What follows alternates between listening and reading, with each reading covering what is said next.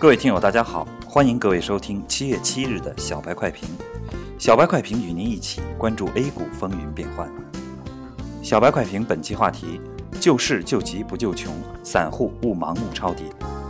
管理层已经展开了救市行动，多路资金增援 A 股，但现在先救指数后救个股的策略，导致了指数虽然暂时的控制在一定范围之内，但个股依然是跌跌不休。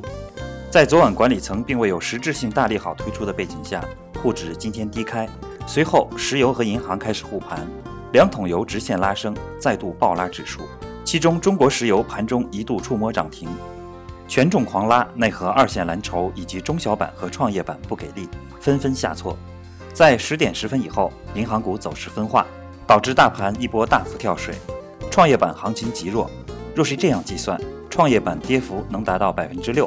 创业板所有的股票将会全部跌停板。截至中午收盘，沪指报收三千六百五十五点六五点，跌一百二十点二六点，跌幅百分之三点一八。创业板报收二千三百五十二点七零点，跌一百四十一点一三点，跌幅百分之五点六六。成交量极度萎缩。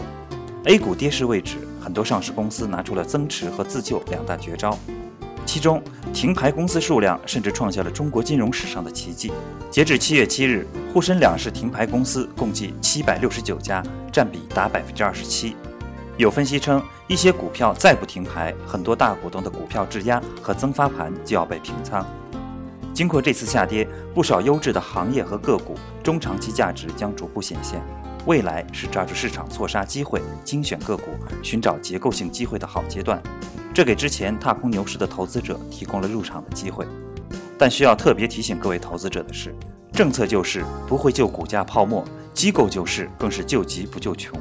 因此，任何一次救市都会出现大盘止跌、个股杀跌的现象，投资者切勿盲目抄底，请耐心等待机会。